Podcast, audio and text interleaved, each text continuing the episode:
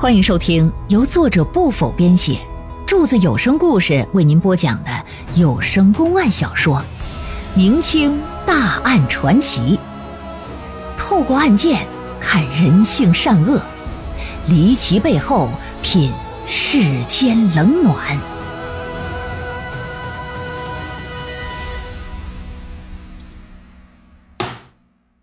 接到书信，毕世进这边一看是。死了，石乐天就挺震惊，也非常痛心，有心前去奔丧，可是碍于有职务在身，不能擅自离岗啊。于是啊，就打发身旁的一个仆人，带着二百两纹银呢，赶赴京城。在他的资助之下，老毕这尸体才得以运回老家。家里人心说：这站着出去，横着回来的，那心情就不用说了。全家上下老小都沉浸在悲痛之中，而且毕世进在下葬后不到半年的时间呢，他父母就相继去世了。他和他父母相继离世，对于他妻子打击不光是精神上，还有实实在在物质上的。家里人过去经商，那小日子过得不不错，可能是经商的人没了之后吧，家里就只剩下坐吃山空了。之后，他们家的房子呀是越住越小，哎，仆人呢也是越来越少，吃的也是越来越差，日子过得是越来越苦。可即便如此，毕世进的媳妇儿对于儿子毕元的教育是丝毫没有松懈的。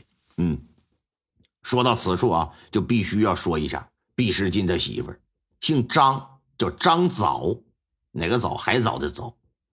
张早这女人呢，她也是出身官宦世家，见过世面，识大体呀。其祖父张德存是康熙三十九年的进士，做过浙江衢州常山县知县。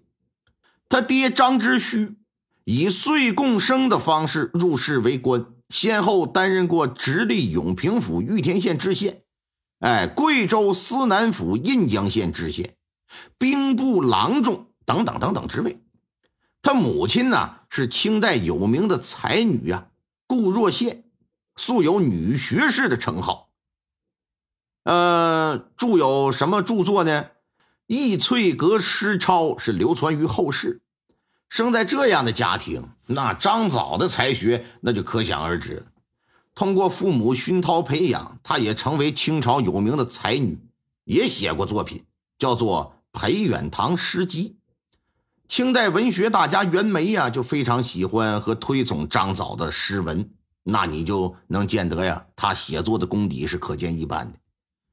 由于毕世进常年在京城为官，所以说毕沅跟着他妈一起长大的，在母亲的悉心教导之下，毕沅六岁呀就能读出什么来呢？读出《诗经》和《离骚》来了。十岁就已通晓声韵，善作诗文了。之后，张藻又通过家族的关系，又让儿子拜了两位大文学家为师。一个是在乾隆朝做过礼部侍郎的大诗人沈德潜，一个是经学大师惠动。如今都说寒门难出贵子，其实，在古代呀也是一样，同样是读书人。像毕沅这样出身于富裕官宦之家的子弟，其父母本身的文化水平呢，就不是农家子弟所能比拟的；而家中各种人脉关系，那就更不是说平头百姓所能拥有的了。再加上毕沅本身又聪明勤奋，所以说他读书想读的不好都难。在他十七岁那年，通过县、府、院三重考试，成为一名生员。也就是所谓的秀才，到了这个年纪，母亲张早就觉得儿子呀应该成亲了啊，这就托媒人呐，嗯，到从小定下娃娃亲的家里边去提一提迎娶的事儿吧，唠唠呗。你这怎么弄啊？是不是？可是哪成想啊，在他成为秀才这一年，他那个准老丈人石乐天。由于在湖北布政使的任职上犯了一些错，被人给弹劾罢了官了。此时石乐天也没打算再东山再起了。也觉得自己年纪也上来了，当官这么多年也搂够了，罢官总比丢脑袋强吧。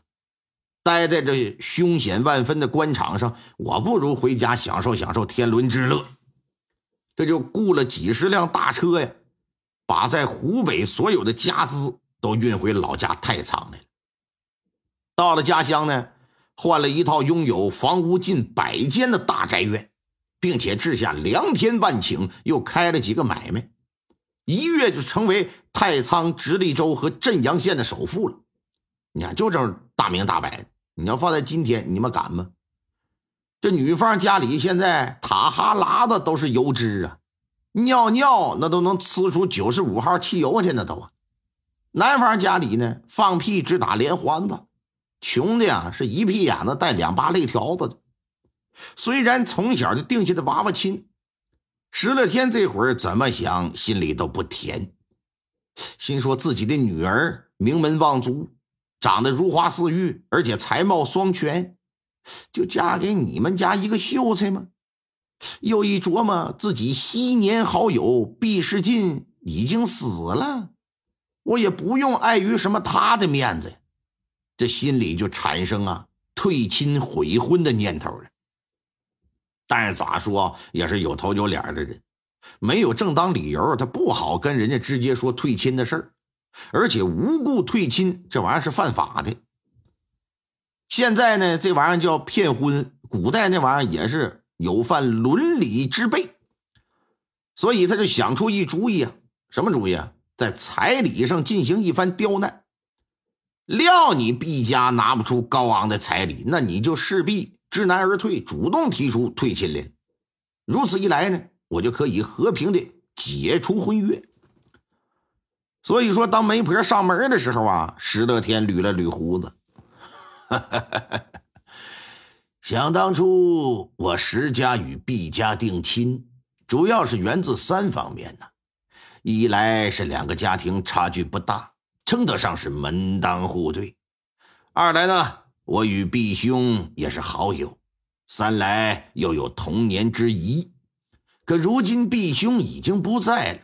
可生前终归是五品的兵部郎中啊！嗯，毕元作为官宦之后，也有了秀才的功名啊。让你前来商议婚事，这却空手而来，有些说不过去吧？即便是府上拿不出千金重礼，那也要有三书六礼才是啊！否则这要是传讲出去，哼，还以为小女是做了别人的妾。你回去。告示毕家，让他们代理来谈，否则就退亲吧。只要他们同意，我就可以给予他们一些银两，让毕元另娶他家之女。